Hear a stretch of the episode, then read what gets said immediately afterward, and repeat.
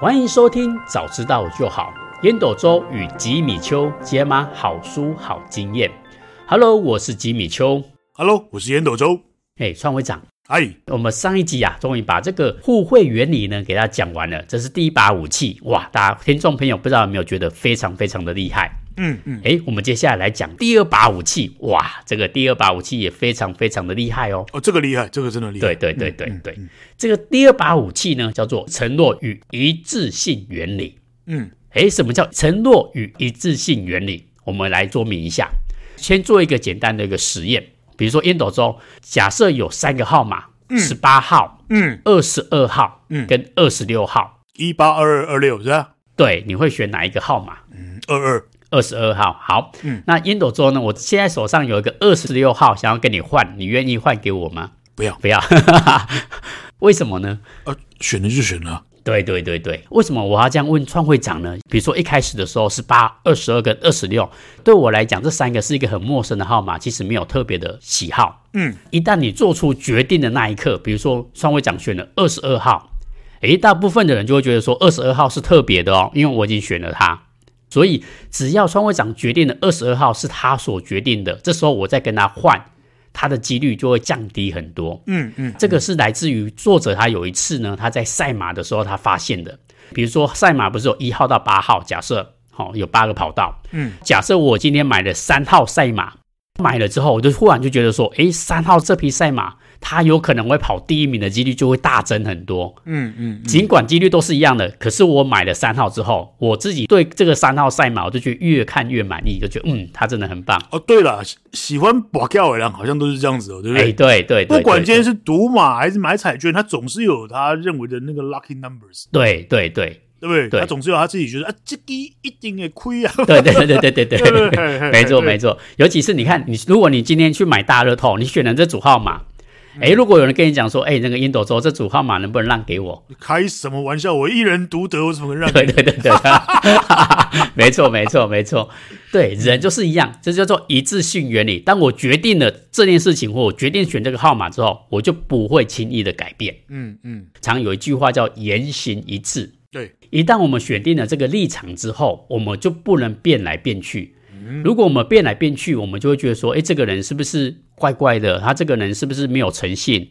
我就会觉得这个人是不可信任的。嗯，所以我们都会觉得说，我们必须做人要一致性原理。嗯嗯嗯，一样，我们先来带一个简单的一个实验，偷窃事件的这个实验。我觉得这个实验非常的有趣，也说明了什么叫一致性原理。诶，正常来说，创会长，比如说你今天你在公园的路上，刚好看到你不认识的陌生人哦，一个包包放在那里，嗯，那个人去上厕所，包包就放在椅子上面，这时候来三个看起来凶神恶煞、恰龙恰吼，嗯，然后就把那个包包给拿走了，你会去制止他吗？啊，不会，对对对对，因为因为因为我现在已经五十三岁了，不见得打得赢了。如果 十八十八岁的话，可能会仗义执言，出出面讲一下，去骂国的三位怎样？亚兵摩多还等等嘛？对对对对对，是我的话，我可能也不会，因为我想说，对对对对，我还要照顾我的妻小，我不能出事。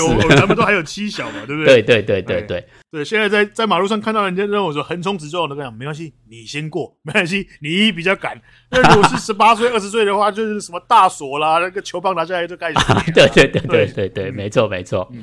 也不是只有我们两个怕事啊，我发现这个实验呢，真的哦。有二十次，他就实验了二十次。对，真正旁观者出手阻止的只有四个人。真真的吗？对，哦、对对对，我就会很好奇，为什么大部分的人都不愿意出手？嗯哼，因为啊，大部分人都会害怕自己的安危。嗯，那、啊、那我帮他也没什么好处啊，我反而还可能遭了什么样的坏事？嗯嗯嗯，所以很多人都不愿意帮忙。所以呢，他这个实验呢，就做一个小小的改变。他就是一样，这个陌生人把包包放在椅子上面，然后他去上厕所。嗯、这时候他跑过来跟创会长烟斗周讲说：“哎，不好意思，你可以帮我顾一下这个包包吗？”嗯，他只要这样子跟烟斗周讲啊，烟斗周，你你只要说好，好，你只要讲好这个字，他去上厕所。嗯嗯，这时候呢，如果有三个就是凶神恶煞的人过来要拿这个包包，哎。他发现呐、啊，二十个人哦，有十九个，也就是百分之九十五，都会跟他制止说：“哎，这个不是你的包包，你不能拿。嗯”嗯嗯，只要你有先请这个人先答应你帮你看守这个包包，百分之九十五的人就会去帮你守护这个包包。嗯嗯嗯，这叫做言行一致性，因为他答应你的，他就必须会做到。这就是我们一致性原理很重要很重要的一个因素，就是你一定要先取得别人的承诺。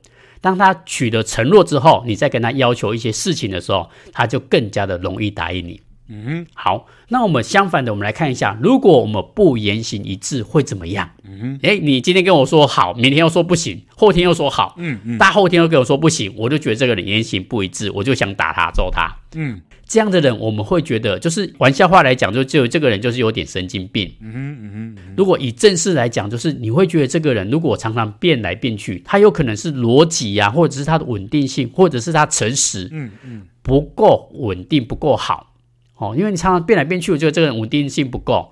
就像很多年轻人工作常换来换去，不是因为他能力不好，有时候我们会觉得说他是不是不够稳定，对他有多一点点的顾虑。嗯哼，这个就是其实就是一致性原理带给我们的一个反差。对，没错。OK，好，所以我们知道什么叫做一致性原理之后呢，我们就可以来思考怎么样做一个简单的应用。嗯嗯，一致性原理最重要的东西叫做承诺，你一定要先取得他的承诺。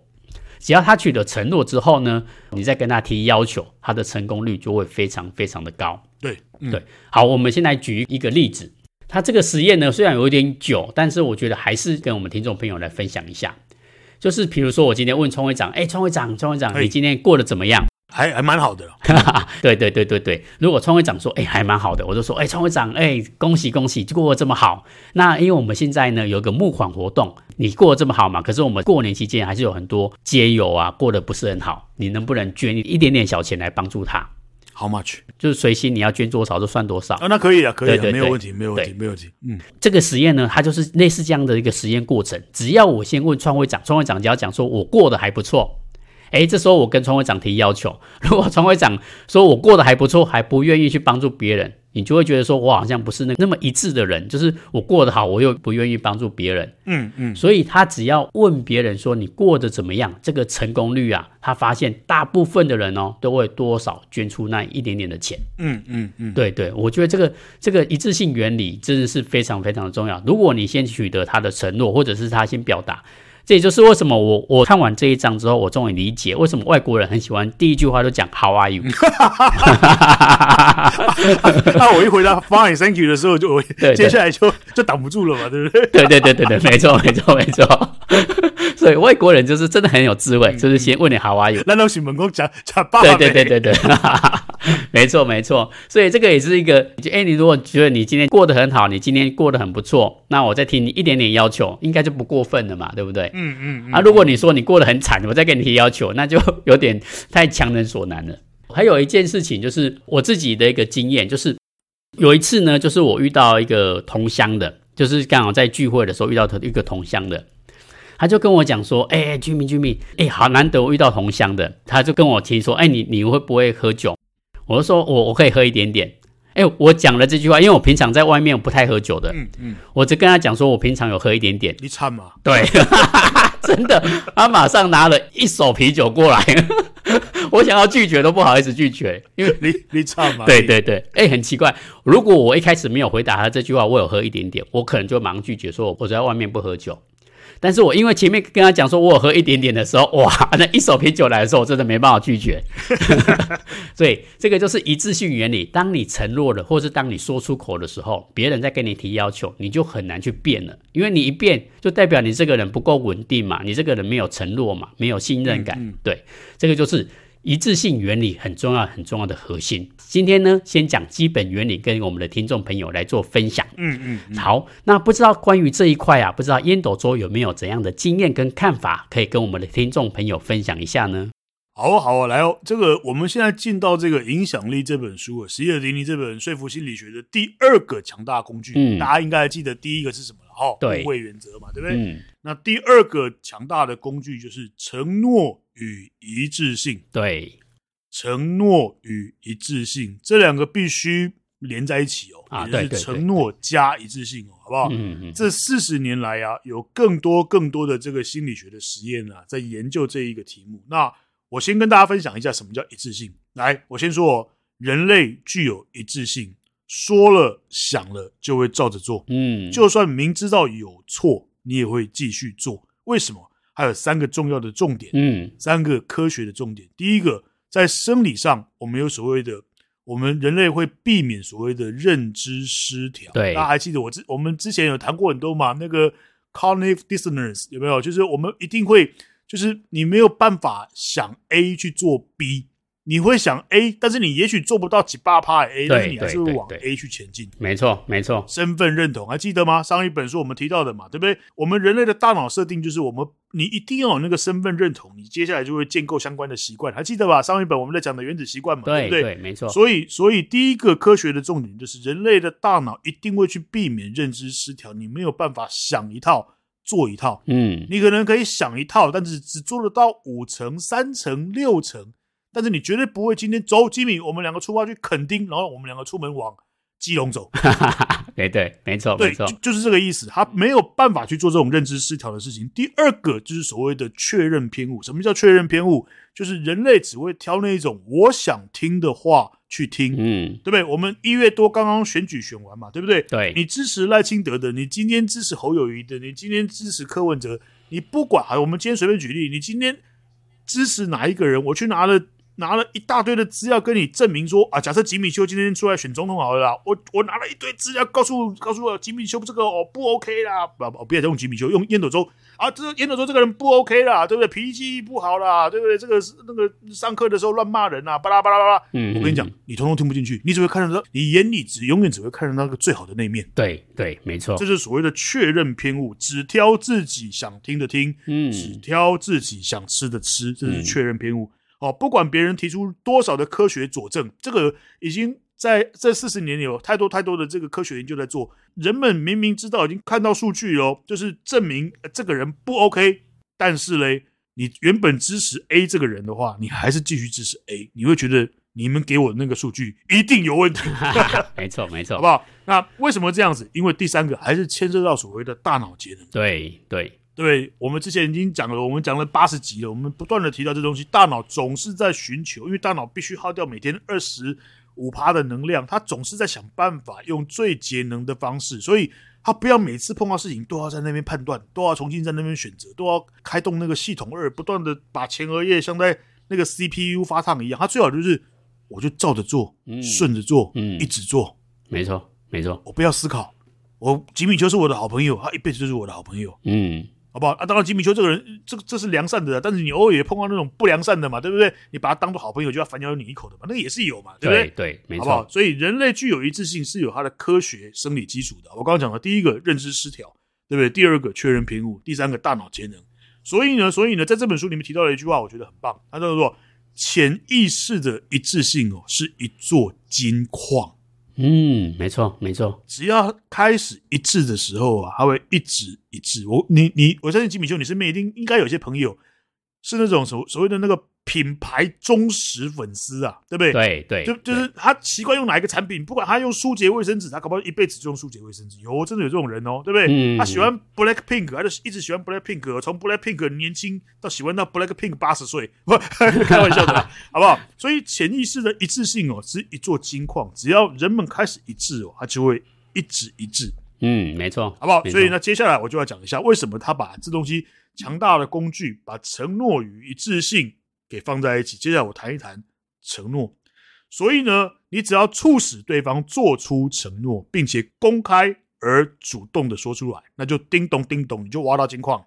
嗯，没错，没错。对，你只要促使对方，那更厉害的是什么？把它写下来。所以金明兄你当过兵吧？对不对？对对，有当兵的时候是不是都有呼口号？没错，奉行三民主义，有没有？嗯、服从政府领导，是不是？就算你每天每天的每天每天不断的重复的在那边洗脑，对对，对不对？对像我的时代里面，我考大学里面还有一科叫做三民主义，嗯，了不起吧？嗯、厉害吧？没错，就是政治作战最高段的，把它放到高中教材里面去，把它当做大学联考入学的基础题目。嗯，它就是一直在塑造你的思想的一致性。甚至以前还有办很多的政治征文比赛，在我那个年代啦，大概就是民国五十几年、六十几年出生的，你你所有的作文的结尾一定要写，我们一定要好好的这个奉行那个政府的领导，好不好？实现三民主义，早一日这个反攻复国，拯救大陆活那个水深火热同胞，见鬼了，有没有？嗯、对，没错，这个东西就是所谓的善用一致性，并且让对方公开主动的说出承诺。嗯嗯嗯嗯。所以呢，所以呢，刚刚讲的第一个重点是让对方做出说，第二个，那也许不要一开始让对方答应一件太大的事情。所以不管事情有多大多小都没关系。你只要让对方开始答应你，他就会成为你的客户。对对，这在书里面讲的叫做得寸进尺法。嗯嗯嗯嗯嗯，得寸进尺法就是，哎，你来我的店里面，我先不跟你推销那些旗舰级的东西，来，我先给你这个一瓶洗发精，让你试回去试用看看。你有没有觉得头皮屑变少了嘞？你有没有觉得那个头发变多了嘞？叮咚叮咚，有没有？你就慢慢的会变成他的客人。对对对，哦，所以所以最后他有提到一点，这个也是近几年来。在组织学里面在研究的啊，就是以前我们在早期的这个管理里面哦，要提升业绩都是用骂的。嗯，就例如说吉米就，你今你今天表定是要一个月要做八百万的业绩，你做不到，那当老板的是匹配给我嘛，对不对？对对对，看 你老师哎，你 像你来这个做没搞，那尾牙的时候就把鸡头朝你嘛，对不对？对对对，对，但是现在不一样，现在不一样，现在研究那个方法根本没用，就像你在逼小小孩子读书一样嘛，你打死他都没用嘛。没错，没错，你打死他都没有用，而是要让这个业务人员，让这个学生哦，把它给写下来，嗯，把它给说出来。嗯，我要达到八百万的业绩，嗯，我想要进步几名。对对对，哦，这个很重要，就是说，因为他既然说出来了，是不是我刚刚讲的？承诺与一致性的这个开关就叮咚叮咚被打开。对，没错。虽然我刚刚讲的，也许他今天设定了这个目标，设定了这个身身份认同，他没有办法在短暂之间一朝一夕之内忽然间达成，但是是不是他就开始往那个方向前进？对，没错。所以这这本书，你如果把书给读通了，这本书跟我们之前所介绍的某些书，为什么我说这本这本真的是这种那个祖师爷级的啊？你看多少人受到他的启发？嗯。对，嗯、那这是今天简单的经验的分享，我跟各位分享一下一次性的这个生理基础，还有心理基础，以及如何善用一致性，就是大脑设定的这种一致性。那简单就是让对方公开做出承诺，让对方先答应一个小的要求，不隆不隆不隆，后面就会跟跟上来。对，那第三个就是让他的。你以后的业绩提升哦，你要记得我老老周劝大家的，不那个业绩提升跟成绩提升哦，骂的没有用，嗯，骂的没有用，你要去促使对方做出他的一致性，嗯，让他去做出公开的承诺，这是今天的这个这个这个经验的一点一点点分享。来，吉米，好，谢谢我们的创会长烟斗周，哇，希望长真的很很厉害。我觉得这个承诺与一致性真的是我们生理跟心理上天生基因的结构，所以我们只要认同了这件事情，你要我们改变，真的是非常非常的难。